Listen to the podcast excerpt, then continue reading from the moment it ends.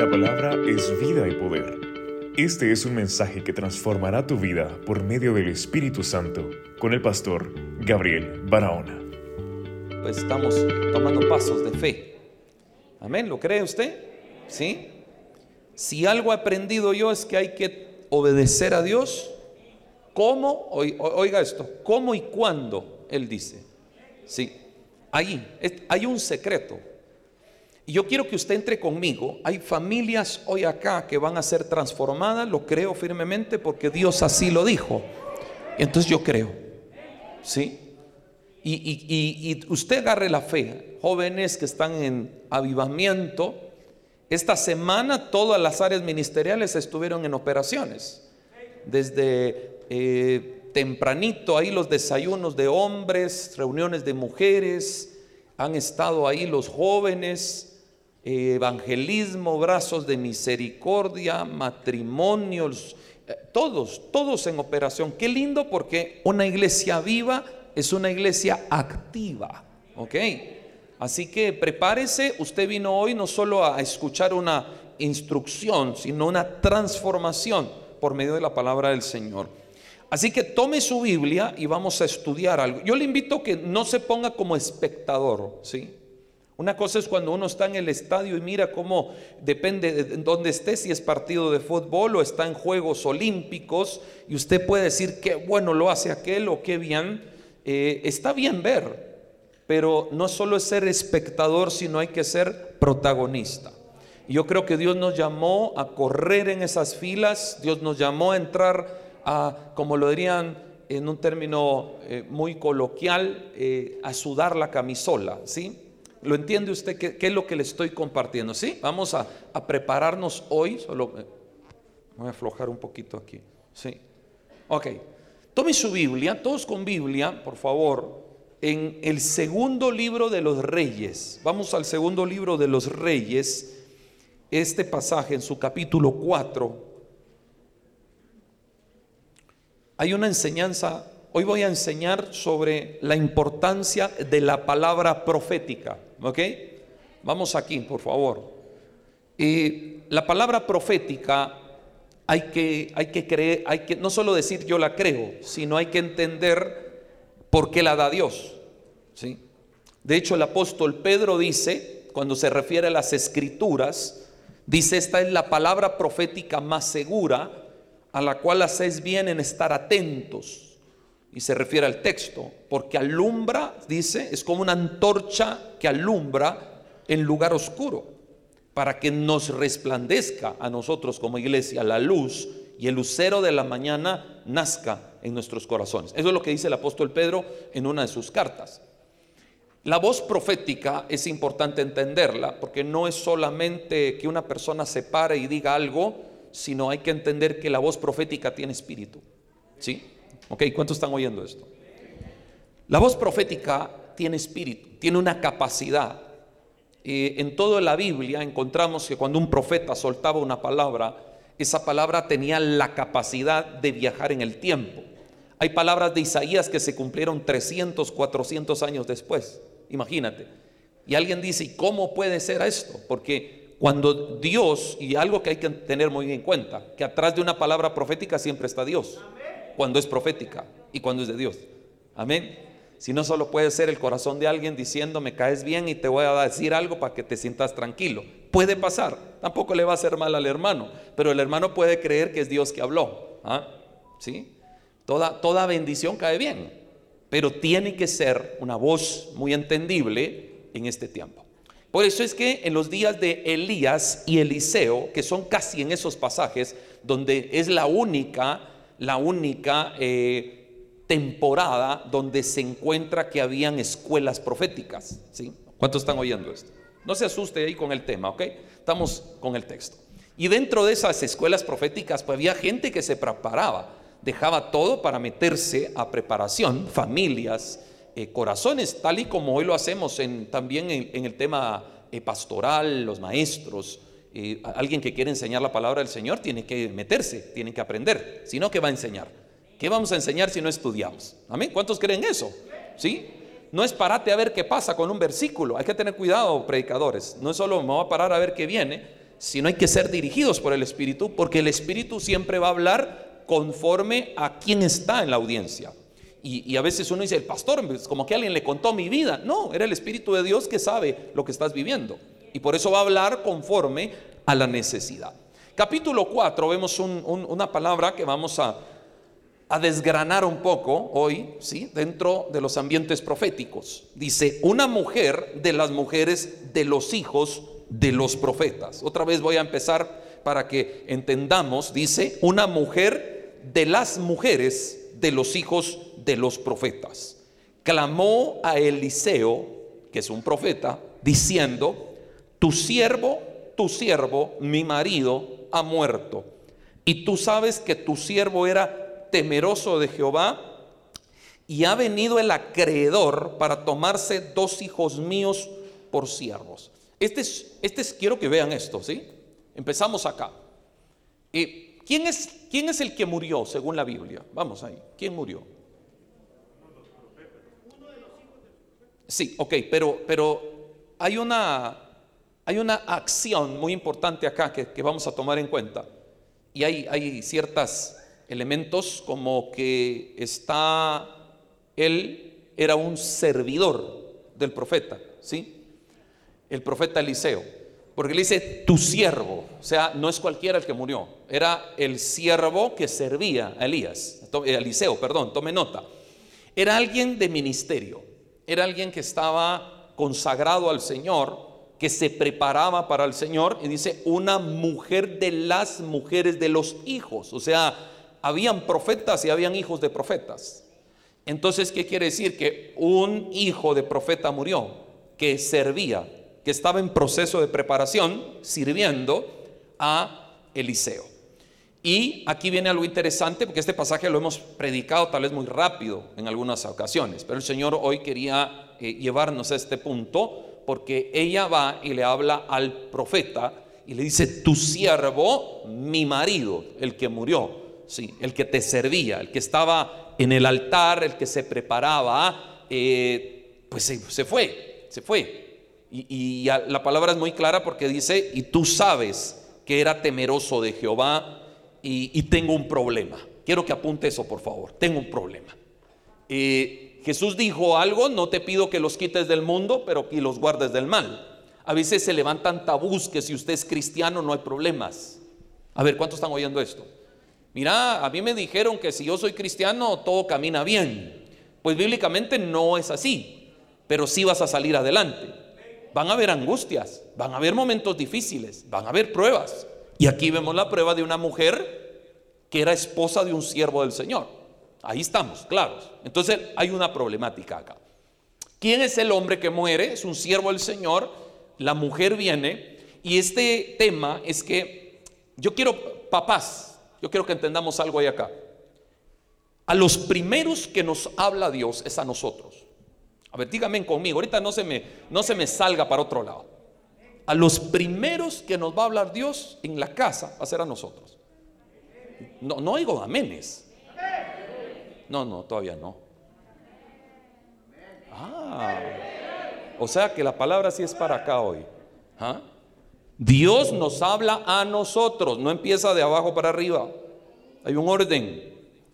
Y aquí dice el Padre que hay un orden en la palabra y usted y yo estamos sentados a ver qué nos va a decir Dios. No quieres oír, no que quieres oír tú, ¿Quién necesita tu espíritu, ¿Quién necesita tu alma. Hay un problema acá y el problema es que el profeta murió con deudas. A ver, ¿acaso no es un problema muy común hoy? No hay una problemática acá de deudas. Pastor, alguien me dice, es que todo el mundo debe. Bueno, ¿y eso qué es? ¿Quiere decir que hay que ser así o hay que luchar contra eso?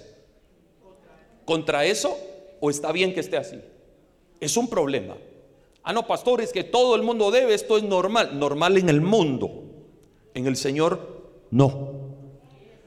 A ver, Vamos a entrar acá porque usted está sentado acá no para que yo le diga vaya y pague, sino para que usted entienda cómo salir de muchas cosas en el espíritu. La mujer tiene un problema. El problema es que el hombre murió y ahorita aparecen acreedores y los acreedores van sobre los hijos. ¿Y quiénes son los hijos? Son los hijos del siervo del Señor. Entonces hay que entender en los ambientes espirituales, cuando tú no saldaste tus circunstancias espirituales, Satanás va por tus hijos. ¿Alguien está oyendo esto? Los veo asustados. Cuando tú no saldas tus circunstancias espirituales, hay alguien que quiere ir por tus hijos. Porque dice, este no saldó, yo voy por los hijos. Por eso es que hay que entender qué estamos haciendo acá. Te voy a decir algo que tal vez te va a asombrar. Tal vez estás sentado acá no por ti. Estás sentado acá por tus hijos. Hoy Dios te trajo por tus hijos, por tu generación. Por lo que tal vez los chicos, óiganme bien los jóvenes, tal vez por los que ni siquiera han nacido. Pero tenemos que entender que la palabra tiene poder en el tiempo. Y aquí hay, aquí hay un tema porque algo pasó que murió el profeta y ahora están los acreedores. Este fue un mensaje con poder. Ministerio Internacional Cielos Abiertos con los pastores Alejandra y Gabriel Barahona. Ven con toda tu familia todos los domingos al Hotel Camino Real y síguenos en facebook.com Ministerio Internacional Cielos Abiertos. Somos llamados. Todo tema de, de problemas, hay problemas que esclavizan el corazón. Hay circunstancias que te roban la paz. No importa cuánta Biblia leas, te roban la paz. ¿Cuántas cosas estás? ¿Por qué? Porque hay algo que entender. Nosotros debemos aprender. A Ezequías cuando iba a morir el Señor le dijo, arregla tu casa porque te vas a morir. No le estoy hablando un, un mensaje de muerte, sino estamos hablando un mensaje de preparación generacional. La Biblia dice, Jehová fuerte, celoso, que visita la maldad del Padre sobre el Hijo hasta la tercera y cuarta generación de los que aborrece. Pero a los que buscamos al Señor, hasta mil generaciones va a haber bendición. Yo lo creo en el nombre de Jesús, mi hermano. Únase, únase a esta palabra, ¿ok? ¿Sí? Cuando este, este el problema se suscita que hay, una, hay un tema humano. Sí. Como decía yo con alguien, bueno, mira, al final somos humanos. ¿Ah? Al final somos humanos. Humanos que fallamos, tomamos decisiones incorrectas, pero no porque alguien tomó una decisión incorrecta quiere decir que ahí se va a quedar. En el Señor Él nos trae de regreso. Tenemos que entender esto en la palabra. Por eso es que cuando vemos toda la Biblia habla de familias. Toda la Biblia habla de familias. Toda la Biblia es generacional. Dígame conmigo, sí, créalo conmigo. Es generacional. Toda la Biblia habla del cuidado. Vas a cuidar a tus hijos con la palabra, se las vas a repetir, se las vas a instruir. En algún momento la palabra va a salir a luz cuando el chico la necesite, ya cuando sea un viejo. Cuando tenga 30, 40, él va a recordar lo que mi papá me decía. ¿Ah? ¿Quién está aquí? Mi papá me hablaba, mi mamá me decía, mi tío me contaba cómo la palabra lo alimentó, cómo lo libró en una temporada difícil. Eso sería un egoísmo. Yo voy a ver qué me va a hablar Dios. No, no seamos egoístas. Venimos aquí porque necesitamos llevar a casa algo. ¿Sí? Para el día, yo siempre digo, tenemos que preparar a los hijos para cuando no estemos. Cuando uno está a la par del hijo, movete aquí, mira, cuidado con esto, cuidado con aquello. Cuando no están, ¿qué? ¿Qué va a pasar cuando no estemos? ¿Qué pasa con las generaciones cuando algo pasó? Hoy pues algunos ya somos adultos, hablamos de un tiempo. Capítulo 4, entonces viene la mujer y llega con Eliseo, ¿sí? Estamos ahí oyendo esto.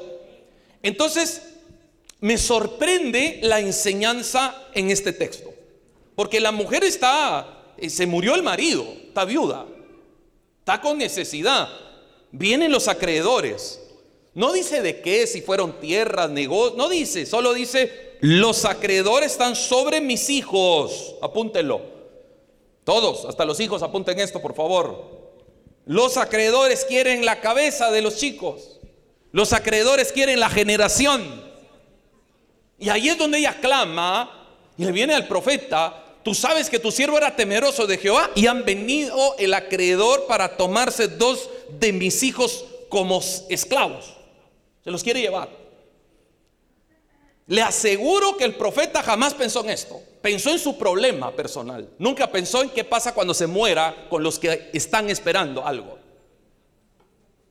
Este mensaje es importante. Porque no solo estoy hablando físicamente. No piense en plata y a quién le debe. Vamos primero el espíritu. La Biblia dice que lo que el hombre sembrare, eso segará generacionalmente. Lo que hoy metes a la casa, en algún momento revienta o en algún momento sana, restaura o liberta. Porque en la palabra tiene que haber una transformación. Hay casas que urge, urge una visitación de Dios. Urgente. Urgente. Porque, hey, ¿qué hago? ¿Qué dirección tomo? Ok, aquí vamos ella viene al profeta, capítulo 4, versículo 3, y el profeta habla. Vamos acá, por favor. Y Eliseo dijo, ¿qué te haré yo? Se murió tu siervo. ¿Y qué voy a hacer yo?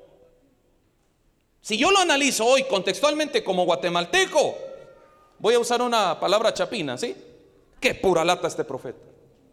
Porque murió su siervo y él está diciendo, ¿y a mí qué me importa? No, está diciendo, ¿y qué puedo hacer yo? ¿De dónde viene la respuesta? Este pasaje es poderoso. El que tenga donde anotar, anote, porque este pasaje puede cambiar hoy tu vida. A ver, dígame conmigo. Esta palabra puede cambiar todo hoy. Porque cuando Eliseo pregunta, ¿y qué hago yo? el, el segundo postulado de Eliseo es, tú tienes la solución. Vamos al texto. A ver, ¿están todos acá hoy? ¿O, estaba muy dura la semana y, casi llegamos aquí? A ver. ¿Qué te haré yo? Declárame tú. Mira esto. ¿Qué tienes en casa? Todo milagro empieza desde adentro. Para alimentar cinco mil personas tiene que haber algo antes. El milagro de las multiplicaciones de Jesús, ahí plasmado en el texto, se dieron cuando un chico presentó cinco panes y dos pesos. Eso no es nada. ¿Qué tenés? ¿Con qué empezamos? Pastor, yo estoy orando a Dios que restaure mi casa. Estoy orando a Dios por un milagro. ¿Qué estás dando tú primero? ¿Qué tenés? Alguien tiene que entender esta palabra. Por eso es que te frustras porque quieres que Dios se vuelva simplemente el proveedor, pero Dios quiere un encuentro para que no solo sane, sino crezcas. Crezcas. Denle un aplauso al Señor. El profeta, aquí viene por favor, profetas, cabezas de hogar. El profeta tiene una responsabilidad bíblica. ¿Qué tenés en tu casa? Porque depende de lo que te hayan enseñado en casa tu marido que servía a Dios, con eso empezamos. Eso, eso me pegó a mí, ¿sí o no? ¿Qué, ¿Qué estamos enseñándole a la generación? Porque cuando venga el caos y el problema, el valor más grande es lo que enseñaron. He oído yo familias que me han contado que sus papás, por ejemplo, su papá y familias, hay personas acá, dice, mi papá nos decía siempre que lo primero que les voy a, dar a ustedes es educación. Y tal vez no les dejó grandes cosas, o tal vez sí, pero les dejó educación y con eso caminan hoy, y con eso se sustentan. Claro, necesitamos a Dios como primer punto. Pero cuando vemos una casa apunte eso porque dentro de la palabra profética que vamos a entender hoy, hay que entender la casa instruccional. No es solo la casa bendecida, es la casa instruccional.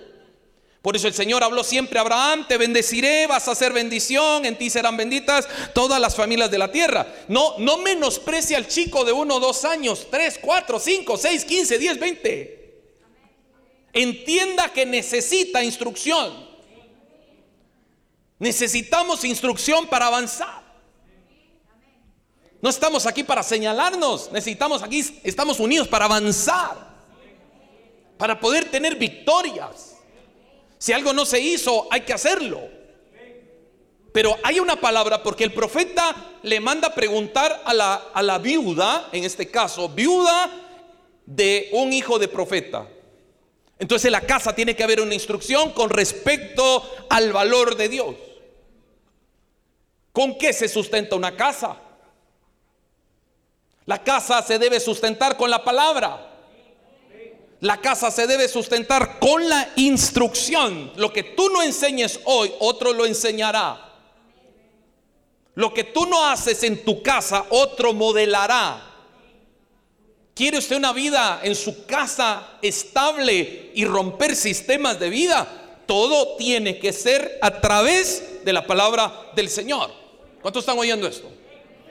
Si quieres reparar el matrimonio, no lo reparas solamente con buenos consejos. Lo tienes que reparar con buenos consejos en la palabra de Dios.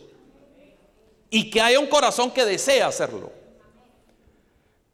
El problema es que siempre que nos metemos en un problema le queremos echar la culpa a alguien. Yo ya aprendí, ya no me afecta. A veces nos juntamos con personas, los aconsejamos, van y hacen todo lo contrario y después la iglesia tiene la culpa. Así somos. Así somos. Ah, no, es que así, no, ya te olvidaste que el problema era, entre tu esposa y tú. No, no, no, ahorita la iglesia. Pues es que la iglesia, sí, la iglesia quiso. Es que la iglesia representa algo y es palabra instrucción. Somos una sociedad, y se lo voy a decir y no se enoje, pero somos una sociedad carente de instrucción. Dígame pues. Y somos una sociedad que nos gusta más ser anarquistas, que la palabra anarquía es contra la autoridad, que obedecer a lo que Dios manda. Por eso nos cuesta crecer. No, a mí nadie me manda. He oído personas en empleos que aparece alguien y le dice, mira, enseñale a este que viene para que aprenda. Yo no le voy a enseñar a nadie. A mí me costó. O sea, es un pensamiento.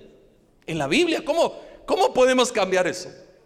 Si el Señor dice, de gracia recibiste, dale de gracia. Está conmigo hoy acá. Hoy esta palabra está viva y tiene espíritu. Y estamos hablando de un ambiente profético. Por eso es que no, no señale el puesto. Ah, es que esta casa es pastoral, debe ser perfecta. Estos son los coordinadores, deben de ser perfectos. No es así. Cada uno debe cuidar su casa. Dígame conmigo, por favor, y ayúdenme todos.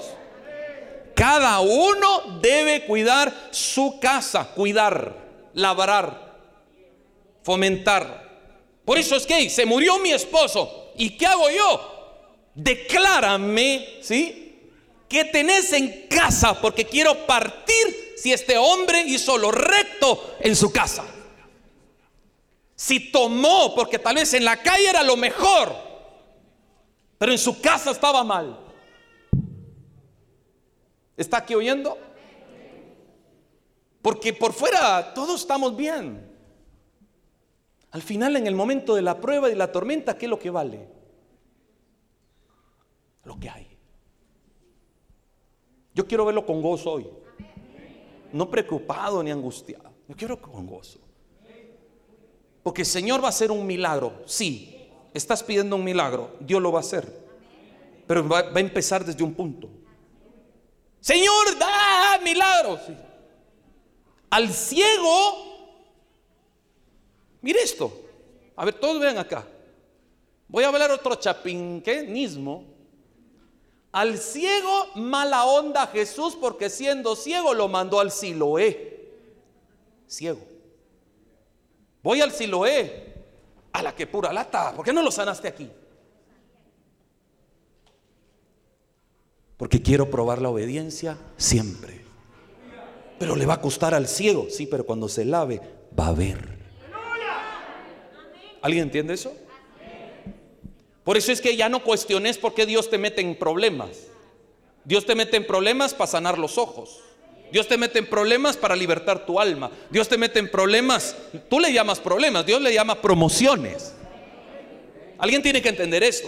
Pastor, ¿por qué bien? Ala. Y, a alguno le dije yo, mira, es que algo mejor viene. No puede ser. Siempre que hay un obstáculo, una oposición, una pérdida, es porque algo grande se escucha.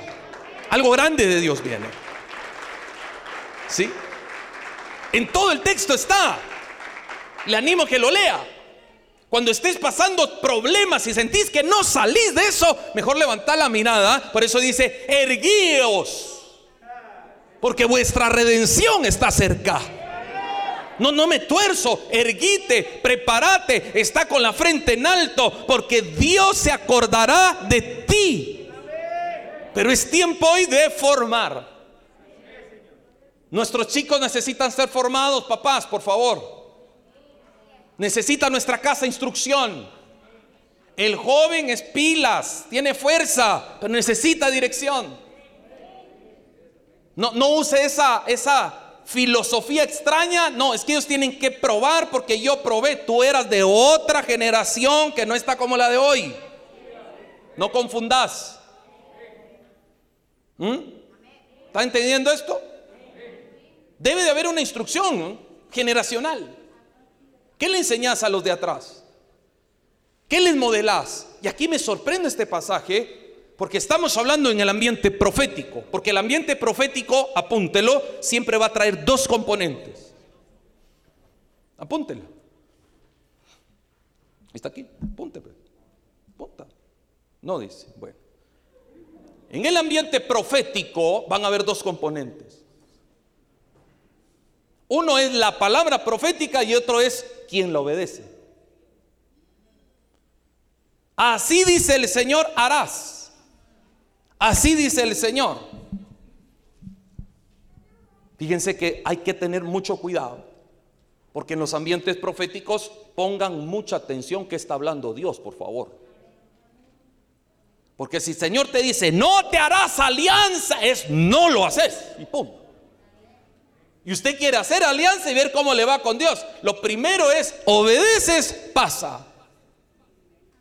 Entonces, el profeta tuvo que haber enseñado una estructura de obediencia al Señor en la palabra. ¿Estamos aquí, hermanos? ¿Qué es lo que cada día hacemos? Bueno, ¿qué nos quejamos? Que la iglesia, la iglesia, la iglesia. No, no, no, cuidado. Somos la iglesia todos. Si señalamos la iglesia y decimos que está mal es porque nosotros mismos estamos mal, entonces la casa está mal, las familias están mal. No, no es cierto. No confundamos. Somos la iglesia, somos ese cuerpo de Cristo. Entonces vamos acá porque la, la mujer está en una angustia y hay un problema. ¿Cuál es el problema de la, de la mujer ahorita? ¿Cuál es? Es un problema financiero. Se están llevando a los hijos, no solo es pagame, pagame, no, ya llevan a los chicos como esclavos. Una esclavitud a causa del problema de los chicos, no, una esclavitud a causa de lo que los papás hicieron. No es señalamiento, es cuidado. Y, y, cualquiera hoy quiero que se libere. No, este, porque tal vez no, hay que enseñar esto en la iglesia. Más esta palabra. Hoy nuestros chicos están cargando muchamente el resultado de nuestros pecados. No es decir, ¿qué puedo hacer yo? No, hay que entender qué hay en la casa. Vienen los acreedores. Ese es, un, una, una símil en el ambiente de la destrucción. Quiere el enemigo tomar lo santo. Ojo. Quiere tomar lo santo y volverlo profano. ¿Quién va a pelear por tu casa? ¿Quién va a pelear por los tuyos? Nosotros oramos como pastores, pero el que va a sacar la espada vas a ser tú. El que va a cuidar su casa vas a ser tú. El que va a sembrar en la casa vas a ser tú. El que va a hacer producir en tu casa vas a ser tú por mandato de la Biblia. Por eso es que el profeta le dice a la mujer, ¿qué te haré yo? Tú tienes la respuesta en tu casa. Saúl, juntémonos mañana y te declararé lo que hay en tu corazón. Ya traía el otro que era rey. Adentro. ¿Alguien entiende esto? Tome fuerzas. Pastor, no, no pasamos, no pasamos. ¿Qué hay en tu casa? ¿Qué hay? ¿Por qué no pasas o por qué pasas? No es, es que la iglesia, no, es, se trata de lo que hay adentro de tu corazón. Los manaderos de agua de Isaías son producidos por la palabra y el Espíritu hacia afuera que salta para vida eterna. Si alguno tiene sed, que venga a mí, beba, como dice, de su interior correrán ríos de agua viva. De tu interior van a correr ríos de agua viva. Y dice, agrega el pasaje, esto dijo del Espíritu Santo que habían de recibir aquellos hombres. ¿Estás oyendo esto? Pastor, el sistema está duro, la cosa está dura. Aquí viene la mujer con un problema. ¿Qué tienes en casa? Hay cosas que no se aprenden a última hora. Hay cosas que no se pueden tampoco enseñar a última hora. A ver, ¿cuántos están aquí? ¿Mm? En la universidad, cuando los chicos no empiezan a entregar sus trabajos, yo normalmente les mando un correo. Pues los que no sabían, soy profesor en la universidad. Les mando un correo. ¿Qué pasó? Mira, esta tarea no está. Ay, es que fije, empiezan. Y esta tampoco. ¿Y qué pasó? Un día le escribió a uno, me dijo, es que estoy pensando tirar la clase, ¿por qué la vas a tirar? Es que no me da tiempo, y nos pusimos a hablar, terminó su clase. Ahora, el que no entra a clases, el que no entra a tareas, el que no estudia, ¿cómo va a ganar? O a probar, pues. A ver, ¿sí? ¿Me está entendiendo esto? El cristiano que no ora, que no ayuna, que no se compromete, ¿cómo va a vencer? Pastor, es que, es que Dios me abandonó. No, tú no entraste a clases en dos semestres. Para mí es muy fácil entenderlo y algunos colegas maestros acá también, profesores. Nadie que no entrega y es constante obtiene el premio. Nadie. Muy cuate, muy amigo, pero mira, casi uno en blanco, casi dos en blanco, esta costaba 25, esta costaba 30. ¿Qué va a pasar al final? ¿Será que se puede hacer algo el último día? ¿Ah? Tampoco soy así malo. algunos les escribo. ¿Qué pasó? Fíjate que tuve... De hecho, este, estos, estos años he tenido muchos chicos. Algunos perdieron sus papás, sus mamás. Fue duro en esto. Pero como no hablaban, fíjese arquitecto que me pasó esto. Perfecto. ¿Qué, necesitas? Ayúdeme. te doy ayuda. Te apoyo. Entrémosle, levantémonos. Dos cosas que nos pasa como sociedad. Una es que no pedimos ayuda. Esta mujer está yendo a buscar ayuda. Cuando uno pide ayuda, dice la Biblia, no Gabriel, el que llama, se le va a abrir. Y el que pide, recibe. Ahora, por favor, yo no escribí la Biblia. Porque el problema que me he dado cuenta contextualmente es lo que vamos a entender acá pensamos que la voz del profeta, ¿sí? No es la voz de Dios. Por todo lo que hemos vivido. Yo lo entiendo. Pero en el momento que te sientas a oír una palabra, tienes que entender que la voz profética no es solo la voz del hombre, sino es una voz con espíritu, neuma. Tiene espíritu la palabra. Por eso es que la pregunta es importante por la respuesta que quiere Eliseo. Ella dijo, tu sierva ninguna tiene en ninguna cosa tiene en casa. Esa, esa primera palabras que le da haber asustado un poco al profeta. Estamos hablando de Eliseo. Recuerden que Eliseo fue el sucesor de Elías, el profeta del fuego. A ver, despertemos acá, por favor. Ella dijo, tu sierva ninguna cosa tiene en casa, sino una vasija de aceite. Ah, haber dicho al profeta. Porque no puede haber ministerio si no hay aceite. No se puede operar en el espíritu si no está la esencia.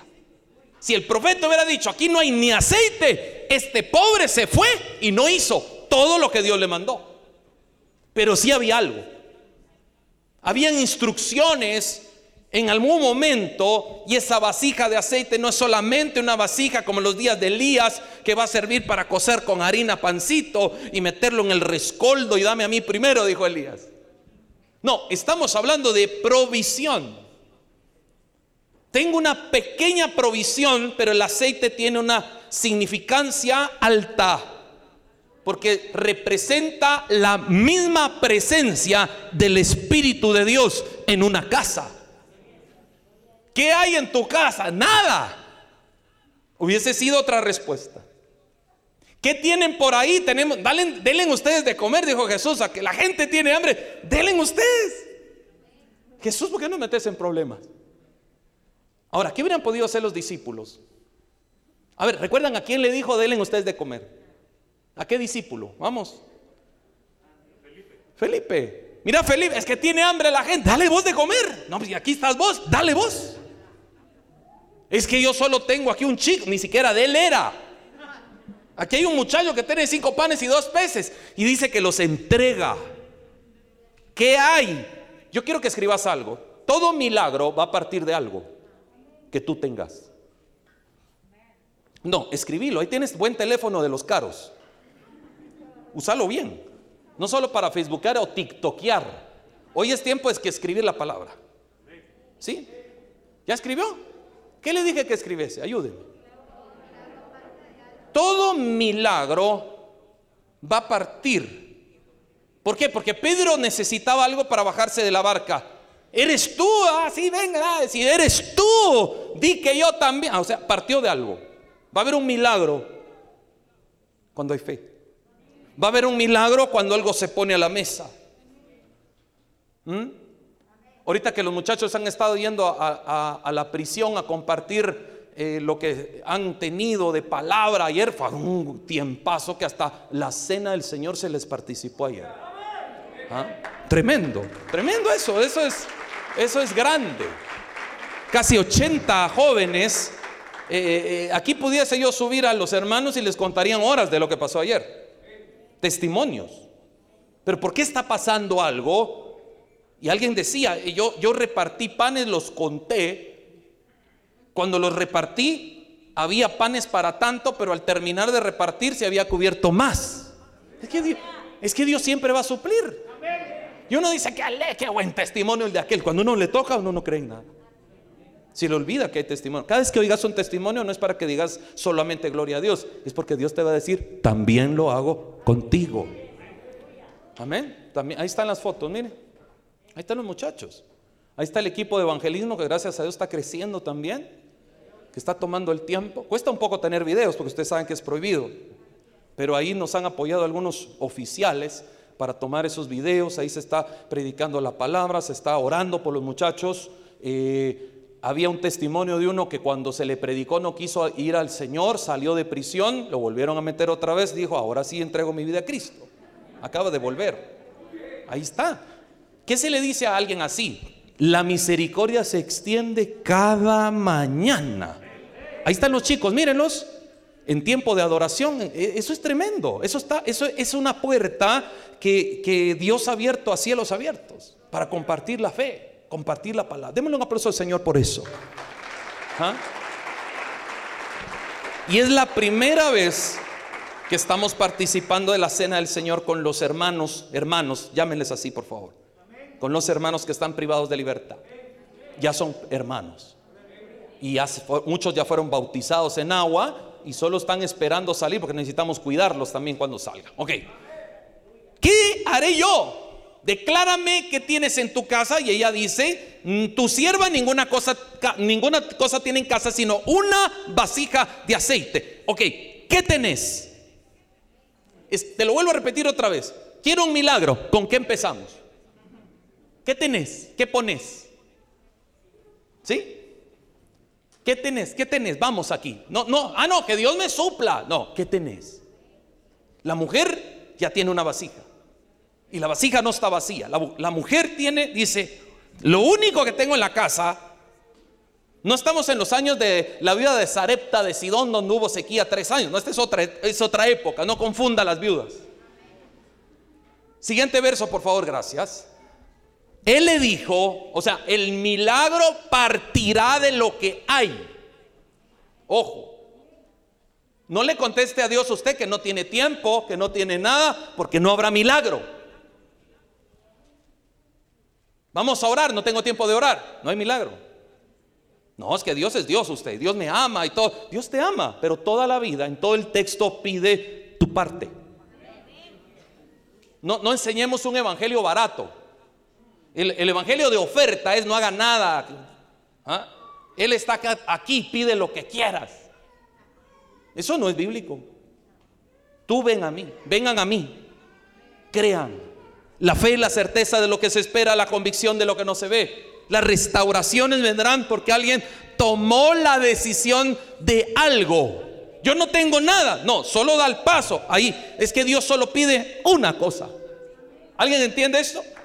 Una cosa pide el Señor, que tengas fe, que le creas a Él. Amén. Tengo una vasija. Aquí empieza el tema porque Dios me dio una palabra. ¿Y qué te dijo Dios? Es que no se cumplió, pastor. Yo me he tenido que sentar con muchos por las visitas de los profetas que han venido. Es que el profeta me dijo tal cosa. Yo estuve ahí. Por eso es que toda palabra profética debe ser juzgada por la autoridad de casa. Apúntelo. Por eso es que no dejo yo que profetas anden profetizando cuando no está nadie que juzgue la palabra, porque ¿quién da fe? Es que aquel me dijo, pero vos me dijiste. Y chocamos los dos. Cuando una palabra profética es suelta, hay que entender que siempre, apúntalo, va a pedir un complemento. Bíblicamente estoy hablando. No, no de lo que se mueve hoy. Hoy te dice solo levántate, sos victorioso, sos poderoso, ve y el diablo irá de ti. No, la Biblia dice someteos pues a Dios. Esa parte la quitan todos. Hermano, el diablo que ah, hubo un, tiempo de, fama que estaba un medio comentario eh, ahí en Facebook. Cuando abres la Biblia, el tiemblo tiembla. Cuando la empiezas, le duele la cabeza. Cuando y todo el mundo leyendo y no leen Lucas 4:18. ¿Ah? No leen toda la palabra que habla de la verdadera autoridad del cristiano contra las hordas del infierno. ¿Estamos aquí? Ve, aquí viene. Ok, tengo un problema, apuntalo ahorita. Tenés un problema y se va a soltar una palabra profética. Se va a soltar. Tengo un problema, sí. Es que lo que el pastor me dijo no, no, me, no me cuadra. Ok, entonces no hay milagro. No hay.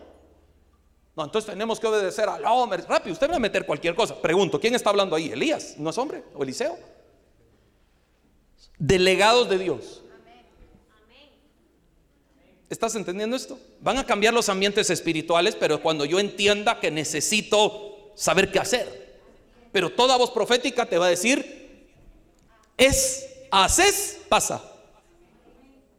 Ve y lávate en el Siloé y recobrarás la vista. Ve, haz, pasa. A ver. ¿Estamos aquí? Cornelio está ahí y dice, y creen en él. Yo creo y pum, cayó el Espíritu Santo sobre ellos. Pero ¿qué pasó? Pedro tenía que salir de su casa, trasladarse hasta la casa de Cornelio, obedeció. Hay días que uno no quiere hacer nada, pero uno sabe que Dios lo mandó a hacerlo. Y hay que hacerlo. Tal vez nos duele hasta el pelo. Hay dolor, cansancio. Pero dos cosas vas a tener obedeces a Dios y cambian los ambientes espirituales o te quedas sentado en el mismo punto. Alguien tiene que entender esto. Porque la palabra empieza a empujar, a hacer, a hacer, a hacer, a hacer, a hacer, hacer. Siempre que yo soy así, siempre que hago algo me pregunto qué hubiese pasado si no lo hago. Siempre lo pregunto. Pastor, qué lindo ayer y todo. El poder, los jóvenes cayendo, el poder de la palabra. ¿Qué hubiese pasado si no obedecemos a Dios y nadie va a esa prisión? ¿Me entienden eso?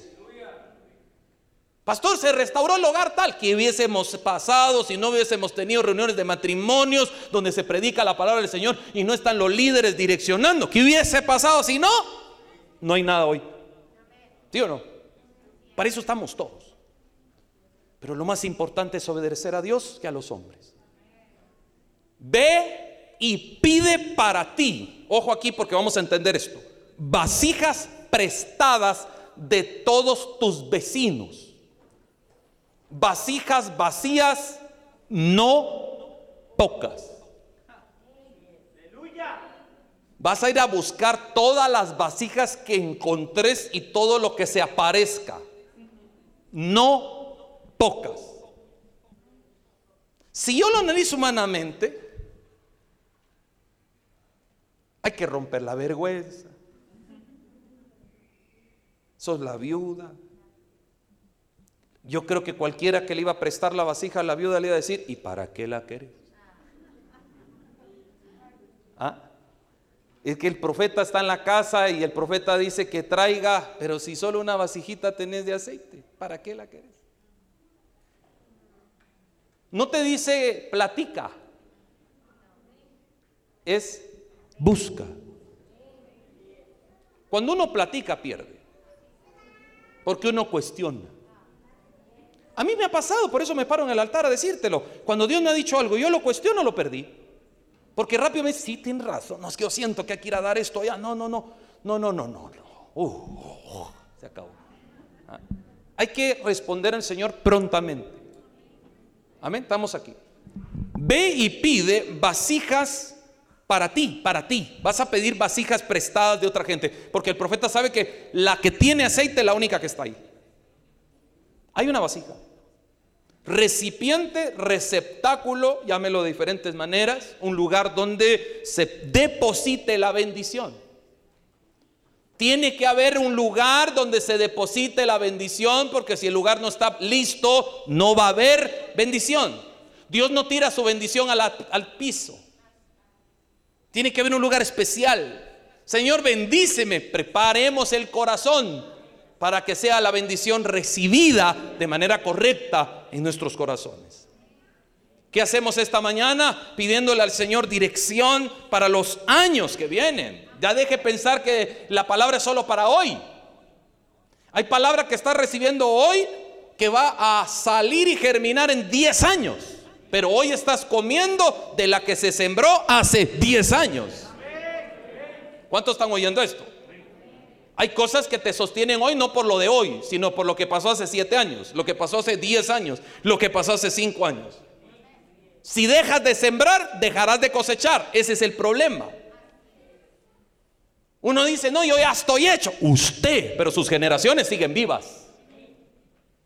No diga, yo ya me puedo morir.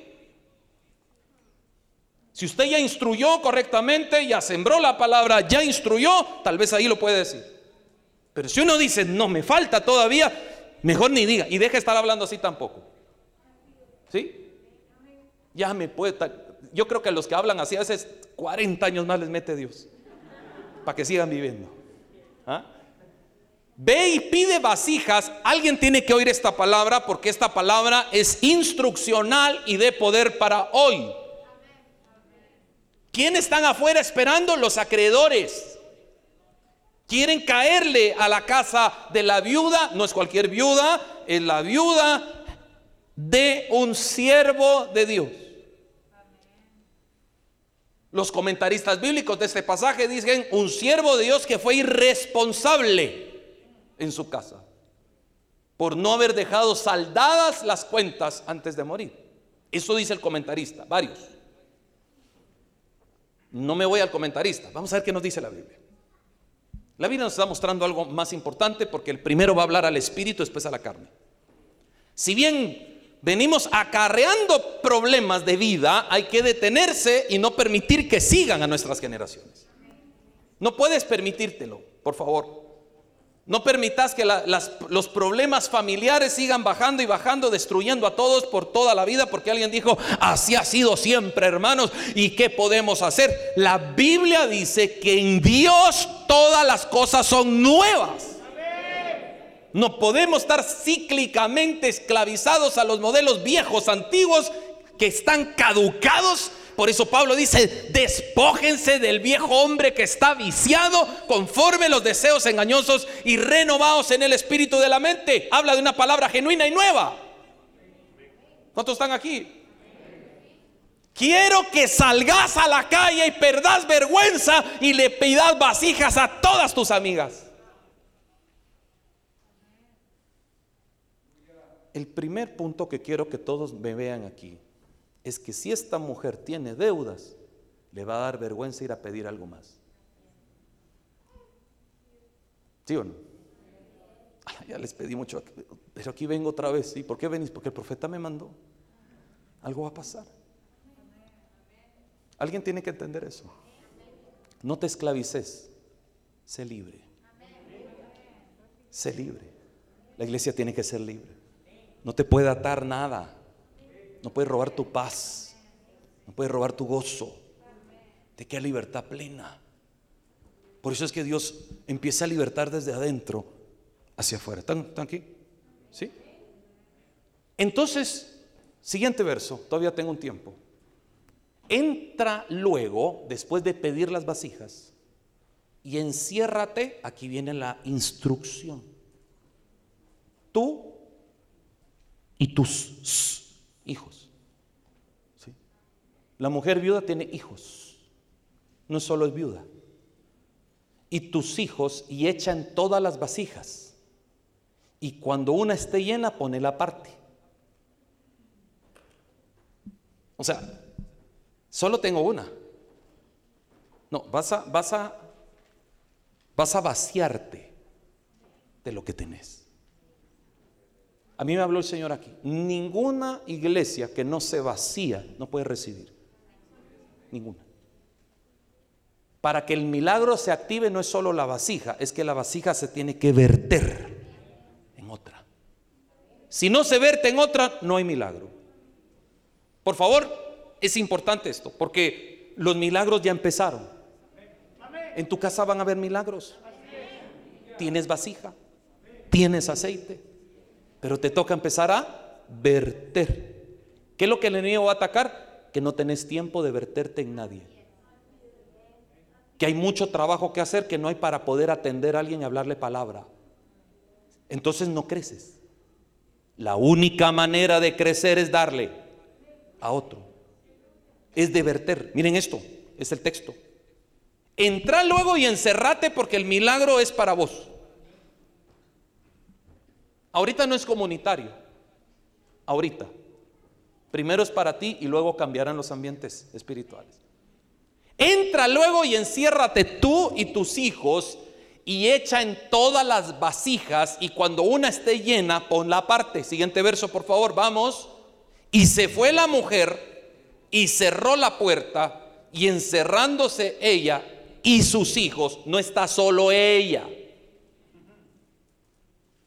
Eso es importante. Vamos a orar todos. No es que los chiquitos no entienden. Enséñeles.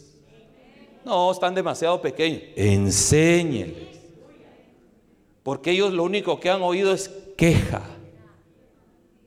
Hoy no hay para el huevito, hoy no hay para el pan, hoy no hay para la gasolina. Eso sí lo oyen, pero no crees tú que pueden oír que hay un más que suficiente, un proveedor, un que responde en medio de la circunstancia. ¿Ah? Juntate en casa cerrando la puerta y toma tus hijos. Porque el que en este caso ya no hay cabeza. Pero hay una mujer que está tomando la cabeza. Entonces, entendamos el texto. Yo creo firmemente que la fe de un niño es más poderosa que la nuestra. No está viciada. Al niño le dices, ahí está Jesús y ahí está Jesús. Ah, no, hombre, ¿cómo le enseñas esas que viene el adulto? De ahí no hay nada, hombre. ¿Ah? Por eso Jesús dijo, hay que ser como niños, no en la ignorancia, en la fe. El niño no cuestiona. ¿Mm? Yo tengo cuidado cuando bromeo con mi hija, porque ella todo me lo cree. Todo. Papá, tú sabes que todo te lo creo, sí. Todo te lo creo. Ya el que crece más, ya analiza más. ¿Me está entendiendo alguien esto? Cuando Dios te da una palabra hay que ser como niños. Créela y no la cuestiones. La mujer sale. ¿Y cómo vas a ser profeta? No, pues, estás hablando con Eliseo, pues. Profeta de obras poderosas en la comarca. ¿Saben quién es Eliseo? Sí saben. La casa de Eliseo impactó la casa de esta mujer en el servicio, o sea que este hombre tuvo que haber visto los milagros que hacía Eliseo. Las obras. Pastor, qué poder el que cayó en la iglesia hoy también va a caer en tu casa hoy. Lo que tú miras acá pasará en tu casa, pero empieza aquí. Empieza aquí porque este es el templo donde adoramos al Señor, donde Él da provisión y milagros. Cerró la puerta como el profeta le dijo. La primera es, entienda que la palabra profética va a pedir un requisito. Si no cumplen los puntos exactos que Dios te mandó, no hay milagro. Porque Dios quiere que el ser humano salga de la línea de confort. Hoy un día un testimonio de un hombre que Dios lo mandó a Colombia, se bajó del avión, entró a un lugar, le predicó a un hombre, salió del lugar, se volvió al avión y regresó a Guatemala. A eso fui, eso me mandó Dios. A la que es muy lejos, muy tarde, muy... Dios te manda a donde vayas. No es el problema la distancia para Dios. No son los recursos. Es el corazón del hombre. El único límite que vas a entender hoy acá para que tu casa tenga libertad es tú mismo. Dios quiere hoy que entendamos que esa vasija que tienes ahí guardada tiene poder. Poder en acción espiritual. Cerró la puerta encerrándose ella y sus hijos. Y ellos dice, ellos, ¿quiénes? Le traían vasijas. Los milagros se dan en familia. Yo entiendo, papás, que a veces uno dice que mi hijo no se entere de lo que estamos pasando. No, ahí tenés fuerza para orar. Ahí tenés fe. Para que clamen al lado tuyo. Para que un día cuando sean viejos puedan decir, un día mi papá en el momento más difícil nos enseñó a orar y clamamos y Dios oyó la casa. Enséñeles a sus hijos a poder caminar en los milagros porque van a vivir en ellos ellos. ¿Alguien está oyendo esto? En la casa del, profeta. Cierra la puerta y dice, aquí está una mamá, aquí está una, una vasija. A ver, levantémosla. Pesaban. no eran de plástico, eran de barro. Y las vasijas que usted mira de los tiempos eh, no, no medievales, eh, ¿qué sería esto? Ayúdeme. Teólogo, se me fue la palabra. ¿ah? Históricos. ¿ah? Son vasijas como este tamaño, de barro, que no se levantan solo con una persona. Entonces, carguémosla. ¿Qué sentido tiene echarla? ¿Será que es cafecito enfriándose o qué? Tú cumple lo que Dios te dice. De una se llena otra de una se llena otra y ellos traían las vasijas y ella echaba el aceite, ella. Miren esto. Ahí están los hijos a la par viendo todo el poder de Dios. Ahora, siguiente verso, porque ahorita solo estamos hablando de echar. Cuando las vasijas estuvieron llenas, dijo a un hijo suyo, tráeme aún otras vasijas, busquen más. Ahora te voy a decir algo. ¿Qué limitó el milagro? Vamos. Que ya no había dónde depositar el aceite. Pastores, si hubiéramos tenido una industria vasija, ah, no para el aceite. Entre más le creas a Dios y más trabajes. ¿Ah? Ojo, alguien tiene que oír esto. ¿Estamos acá? ¿Estamos aquí? Dios va a dar la provisión en el milagro. A ver, apunten esto porque Dios te está pidiendo cosas. Mucha gente dice, no me gusta el Evangelio porque Dios siempre le pide cosas a uno. Y el mundo no. El mundo pide tu alma y se la das gratis. El mundo pide tu tiempo, tus recursos. Me contaba un muchacho y me decía, vos cuando yo estaba ahí un poco perdido, me dice, cuando alguien decía, pongamos algo para comer, nadie ponía nada, pero hablábamos de allá de algo diferente. ¡Ja! Mírame, parecía la, multiplicación cuando el tabernáculo que Moisés tenía que decir, ya no traigan más, muchachos. Para comida no había, pero para trago, démosle. No, no se sienta amenazado ni acusado ni nada, solo Entendamos la sociedad. ¿eh? Ahí es. No, es que yo quiero la mejor, la, la no sé qué, negra, azul y roja. ¿ah? Y para Dios nada. ¿Cómo somos? Pero es, no es porque son, es que el enemigo cegó el entendimiento para que la luz no resplandezca. A ver, ¿quién está aquí? Cuando las vasijas, aquí viene la palabra del Señor. Ahora, hubo una voz profética. ¿Cuál fue la voz profética aquí, profetas? E, evaluémoslo. A ver. La voz profética ordenó algo. Ve. Cuando hay una voz profética, algo le voy a enseñar ahorita, no es discipulado, pero una es voz profética, otra es palabra de ciencia. Palabra de ciencia es alguien acá está pasando. Esa no es voz profética, es presente. Palabra de ciencia. Pero la voz profética es pasará. Sea aquí dentro de cinco minutos, es una voz profética. O dentro de 20 años. ¿Estamos profetas entendiendo? Hermanos, perdón, pero hay profetas acá que Dios está formando. La voz profética sustenta el tiempo. Entonces la voz profética ¿cuál es? Vas a ir y va a pasar. Vas a ir, vas a llenar.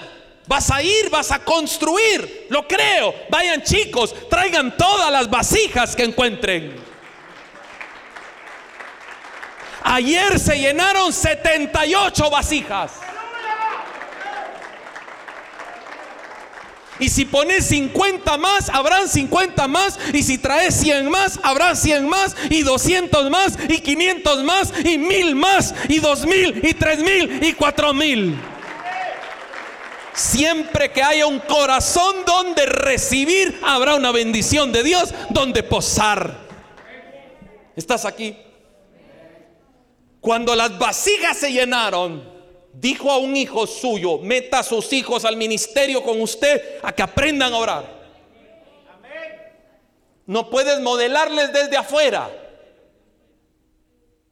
Tienen que vivir el milagro. ¿Cuántos están aquí? ¿Están, entendiendo, papás? Tienen que ver eso.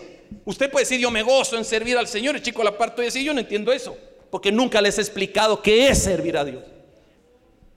Cuando una iglesia aprenda a modelar su casa, sus hijos lo empujarán a buscar de Dios.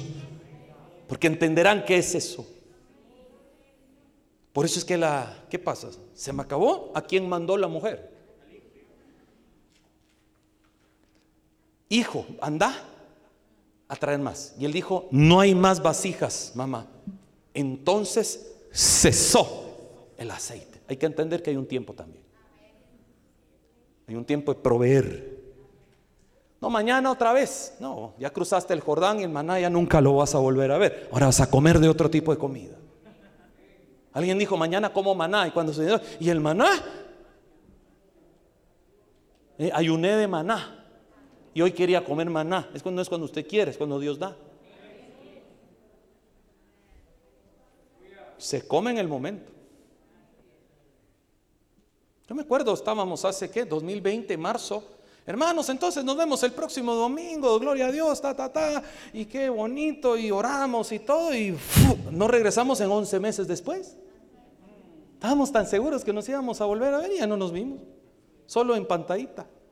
Todos con miedo porque presentamos que el aire traía a saber ni qué, y, que si el hermano pasaba la par a mí, pues nadie sabía nada, había desconocimiento. Entonces todos encerrados, uno ni al, ni al jardín quería respirar porque sentía que ya andaba la, la cosa esa volando. Desconocimiento está bien, pero pasamos 11 meses de no reunirnos físicamente. Todo puede cambiar. Ahora te voy a decir algo. Eso es un tema negativo. Pregunto, ¿crees que todo puede cambiar como que Dios haga un milagro? De esos que nunca has visto, pero va a empezar a tocar. Algo de Dios viene para tu casa.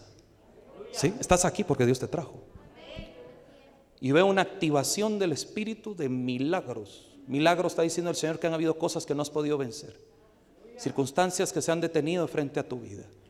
Pero el Espíritu de Dios dice, reposa hoy como ese aceite de unción y el Señor está pidiendo, escúchame bien, porque tú viniste a oír este mensaje, me dice el Señor, tú vas a tener que necesitar tener muchas vasijas en tu casa.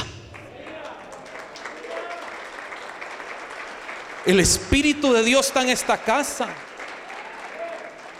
No sé qué vives, Pero sí lo que el Señor está hablando hoy, porque la iglesia va a entender que va a salir a la calle y va a ir a traer vasijas y las vasijas se llenarán. Aleluya. El problema en la mujer era un impago, no puedo, no salgo, ¿qué pasa? El profeta le dice, la respuesta ya está en tu casa. Alguien tiene que entender esta palabra. La respuesta ya está en tu casa. Te libré de la muerte con un propósito.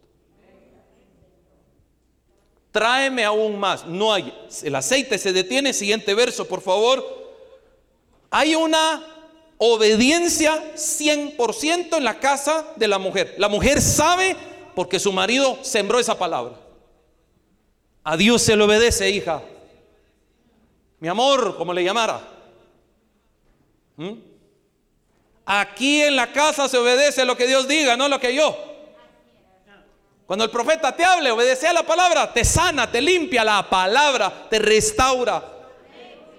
¿Cuántos negocios no estuvieron a punto de quebrarse el Señor los levantó de la nada? Y va a levantar muchos en estos días. ¿Tienes fe? No, vamos a entrar en un ambiente porque no se le cuestiona a Dios. No cuestiones su palabra, créela. Provisiones. ¿Estás? Aquí estás. No importa qué ha pasado, no importa qué ambiente se mueve. Dios nos manda obedecemos. Entonces vino ella luego, es, hey, me mandaste algo, ya lo hice, aquí vengo de regreso, mi casa está topada de aceite. No tenía un quinto, pero tenía obediencia. Es que no se trata de dinero. Muchas empresas se van a levantar acá y no es por dinero, es por la obediencia a Dios. No, es cuántos créditos bancarios vas a recibir. No, es qué Dios va a hacer. Ah, pero es que yo no puedo. Pregúntele a la viuda. Ella no tenía nada más que una vasija y los acreedores cayéndole a sus hijos. Vino ella luego y lo contó al varón de Dios, el cual dijo, ve ahora y vende el aceite y paga a tus acreedores y tú y tus hijos vivid de lo que quede. No, no, vamos a entenderlo en el espíritu. ¿Sí? Entendámoslo en el espíritu. La mujer no tiene nada. Cuentas vacías. No hay plata. Pero hay obediencia. Vas a obedecer la voz de Dios. ¿Sí? Obediencia. Entonces en la obediencia empiezan a abrirse los ambientes espirituales. Pablo dice, a los que se pierden, la palabra de la cruz les es locura. Y eso lo habla del mismo. ¿Ah? Cuando Pablo anda persiguiendo a todos los cristianos, para él la palabra de la cruz era locura. Por eso él lo escribe muy claramente. Yo pensaba que esto era locura, que eso es vida. Entonces ella qué hace? Ahora, ¿cuál es el milagro? ¿Cuál es el milagro? ¿Qué quiere hoy la iglesia moderna? Que el milagro se geste sin ir a pedir vasijas, sin cargarlas, sin llevarlas, sin llamar a los demás, sin pedir ayuda. Uno, usted se quiere parar porque así se lo pintaron en la televisión. Pida y ahorita se arregle. Pida y trabaje. Pida y muévese. Pida y toque la puerta. Porque el que busca halla, el que llama se le abre y el que pide recibe. Pide es muevas. Los milagros están a la puerta de tu casa y me los vas a contar el próximo domingo porque le vas a creer a Dios, no a lo que tenés, porque no tenemos nada, tal vez algunos. No tenés. Por eso es que no diga, es que el pastor, no, es Dios hablándote hoy. Vas a creer, vas a creer, van a creer, vamos a creer. ¿Cuántos están oyendo esto? Estamos aquí porque Dios nos ordenó estar aquí. Vino ella y lo cuenta el cual le da la instrucción número dos.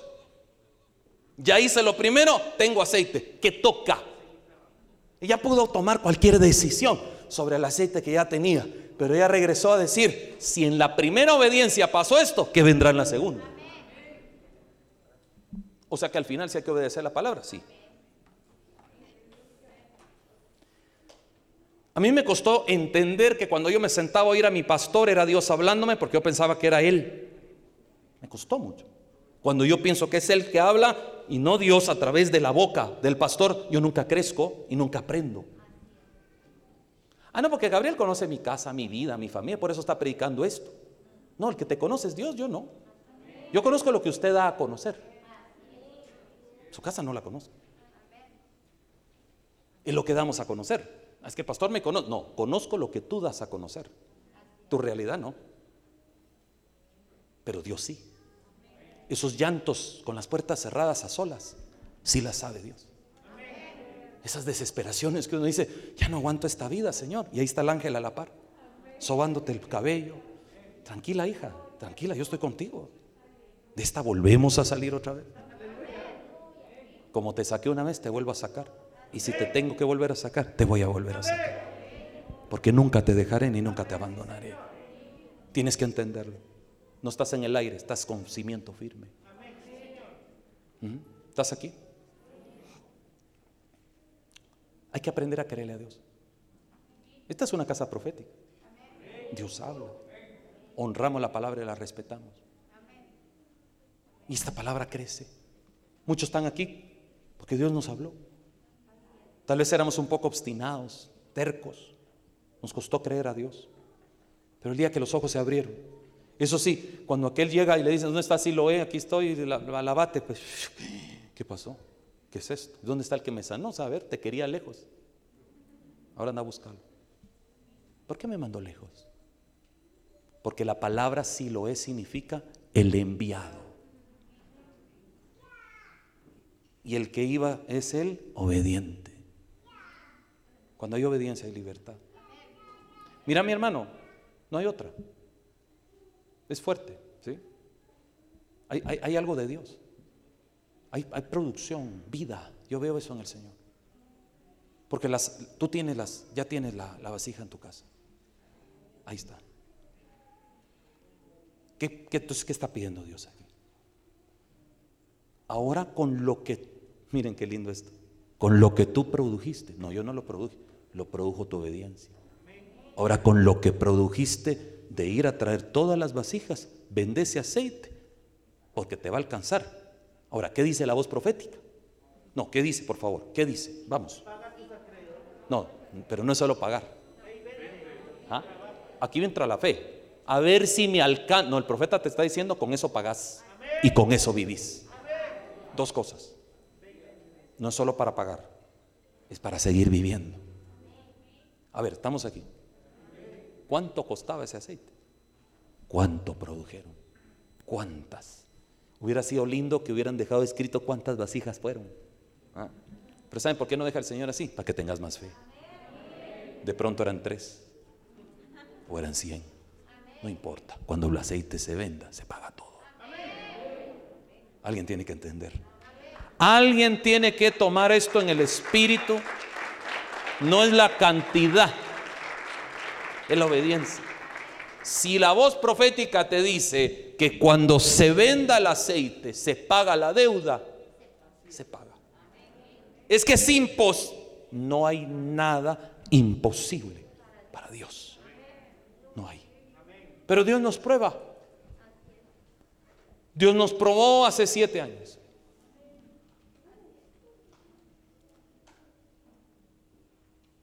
¿Le crees a Dios? Caminas. Yo quiero que usted entienda, voy cerrando este mensaje. Vivan de lo que quede. Me voy a tener ahí en el mensaje. ¿Por qué hablé de la instrucción? Porque la instrucción de casa produjo la obediencia. Si no hemos instruido correctamente, hay que empezar rápido. La sociedad hoy dice, no obligue a nadie. O sea, pregunto, mírenme todos aquí.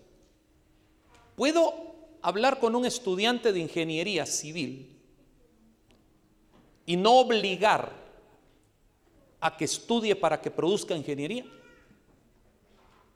Y le digo, no entre a clases. ¿Puedo al estudiante de derecho, al abogado, Decirle, no importa si entra o no a las clases, de todos modos ayúdeme en el litigio. Alguien, no, por favor, póngame atención a mí. Mire aquí, no se distraiga ahí con cualquier movimiento. Míreme a mí. Esto es importante entender. O sea, ¿a quién le crees en la calle? Al médico que no estudió, pero va a ver qué hace y cómo te ayuda.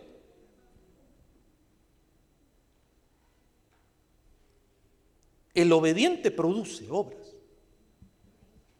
Entonces hay que entender que la dirección de Dios me está hablando aquí. De Dios. En Dios haremos proezas. Quiero que lo entiendas en el Espíritu, por favor. Dios te va a pedir siempre, todos los que estamos aquí, no crea que al pastor no le pide, a nosotros nos pide grueso.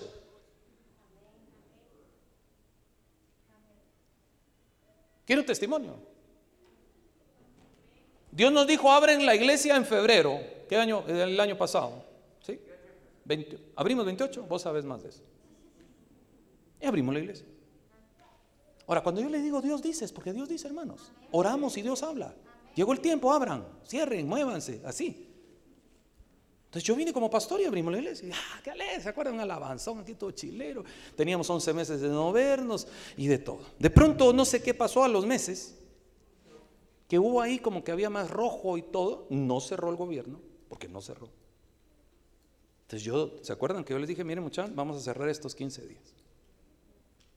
Cerró el pastor, no Dios. Ay Dios. Se vino el Señor. Gabriel, cerraste vos, no yo. ¿Por qué desobedeciste? Y me agarró duro 15 días. Y le tuve que decir a mi esposa, el Señor está enojado conmigo. Porque yo pedí que cerraran la iglesia. Cuando Él dijo, abranla. ¿Por qué está aquí sentado usted? Únicamente por obediencia. Dele un aplauso al Señor.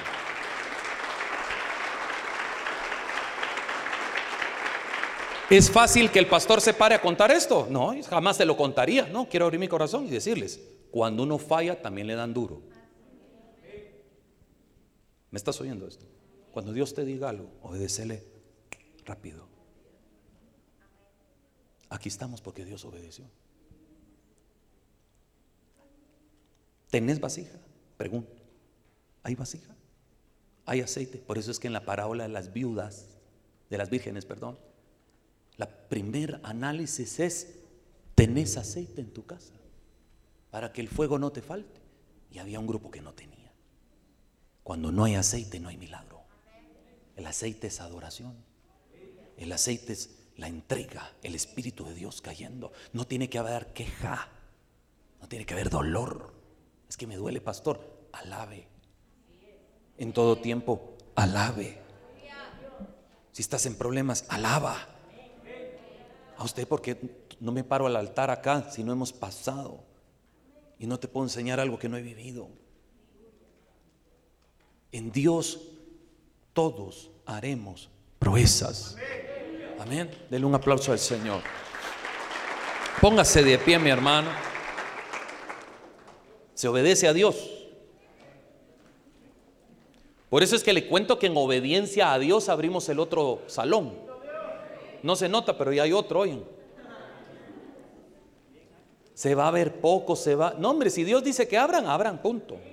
Y Dios dice cómo lo vamos a pagar, Dios algo va a hacer. Lo va a enriquecer más a usted. ¿Cree usted? Más vasijas, ¿ah? va a rebotar eso. Dios ya, yo ya vi los borbolleos de agua que vienen. ¿Lo crees? Aguas fuertes, aguas, aguas, aguas del Espíritu.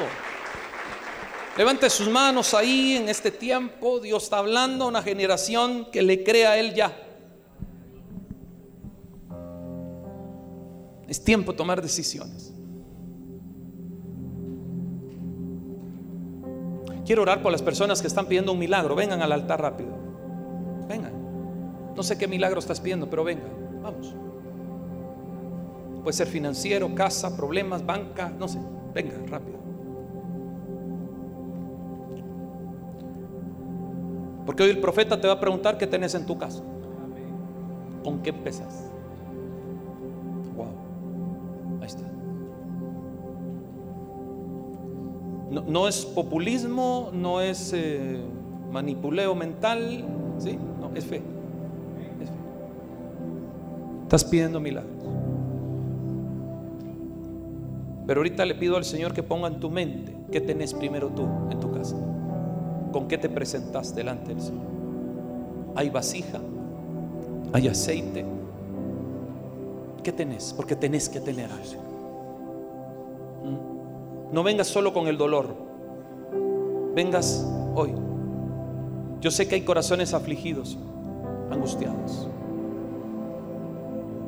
Pero el Señor no te congregó en esta hora simplemente para pasar el tiempo. ¿Cuál es tu milagro que estás pidiéndole a Dios? Vamos, Clarice, entra. Vas a arrebatar eso hoy. Hoy lo vas a arrebatar. Ahorita es. Ahorita es. Vamos. No sé si es la restauración de una casa. No sé si alguien en familia tiene que volver. No sé. Pero así dice el Señor hoy. Que partirás de la obediencia a la palabra. Porque muchos no reciben porque no han pedido en el orden que Dios ha pedido. Primero es Dios. Y luego esto. Tiene que haber aceite en la casa. Hay milagros que se van a gestar hoy. El viernes en la noche oramos por dos muchachas que fueron atropelladas. Y declaramos una palabra y le digo en el nombre de Jesús que como se declaró la palabra, así fue. Exactamente está en video. Como se declaró, así fue. Y lo que se pidió, se ejecutó. Yo veo sanidad, veo libertad. Levanta tus manos porque ahí entras a conocer a Dios de manera diferente. No solo por el Dios del milagro, porque Dios te va a poner a trabajar. ¿Estás dispuesto a trabajar también? Porque ya, ya hay que ir a traer vasijas. ¿Ah? Tu casa será usada.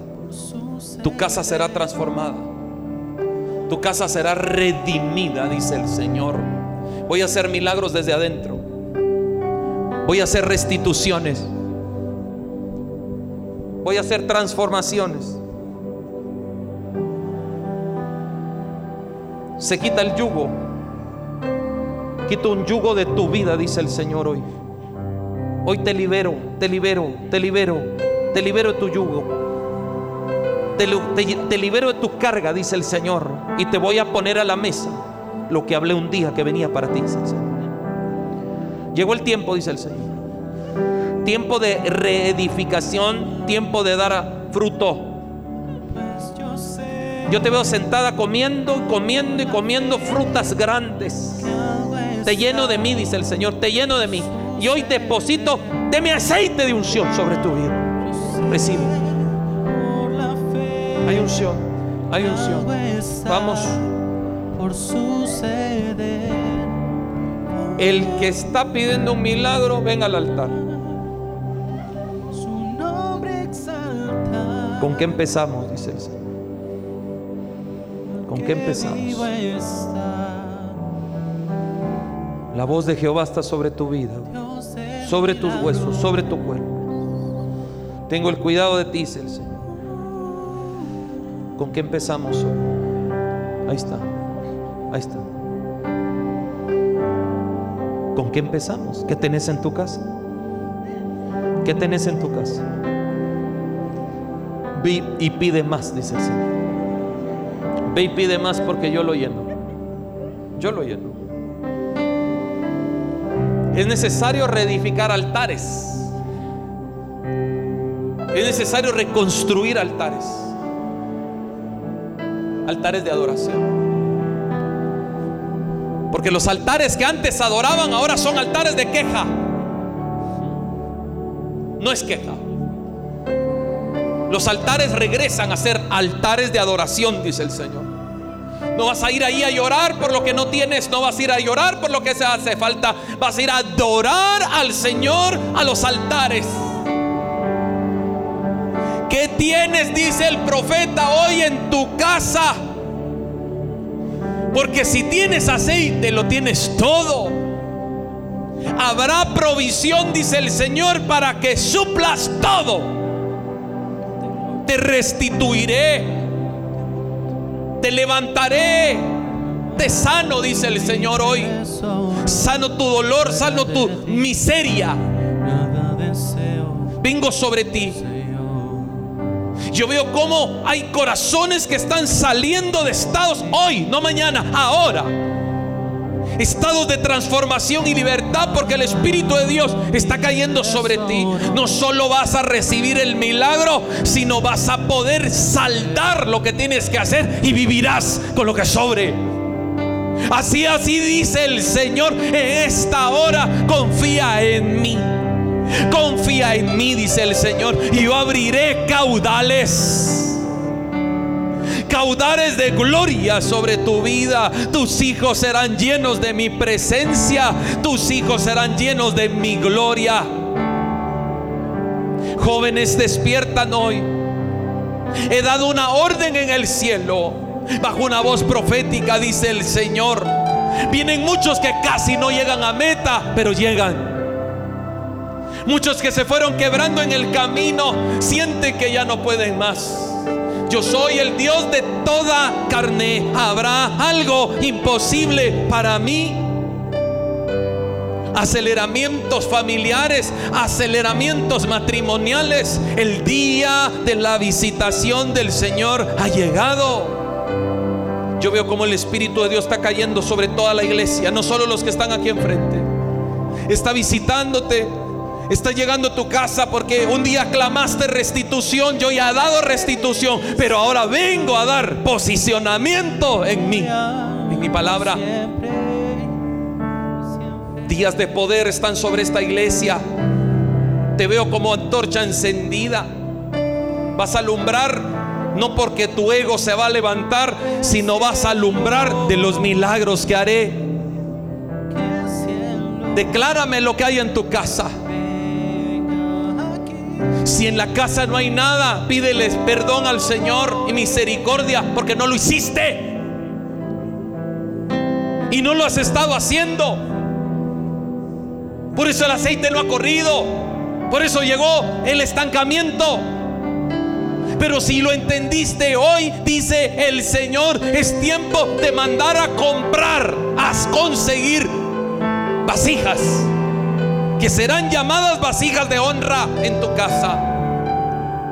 Aún tus hijos serán vasijas. Aún tus generaciones serán vasijas con productividad. Veo 10, 20, 30 años adelante. Generaciones siendo saciadas por lo que está pasando hoy. Hoy lo entendiste. Hoy estás valorando la palabra. Padre, declaramos cielos abiertos sobre esta generación y milagros. Ore conmigo, Señor Jesús. En esta hora vengo a pedirte perdón por mi incredulidad. Perdón por no ser instruccional. Perdóname, Señor. Hoy te recibo como Señor, como Salvador. Y me pongo en tu camino para que perdones mis pecados y los de mi generación. Pero hoy creo, creo esta palabra, porque iré por vasijas y las llenarás. Y todo milagro, Señor, será operado por ti hacia mí, en Cristo Jesús. Amén y amén. Démosle un fuerte aplauso al Señor. Wow. Hermano, hoy fe, créale Este fue un mensaje con poder. Ministerio Internacional Cielos Abiertos con los pastores Alejandra y Gabriel Barahona. Ven con toda tu familia todos los domingos al Hotel Camino Real y síguenos en facebook.com Ministerio Internacional Cielos Abiertos.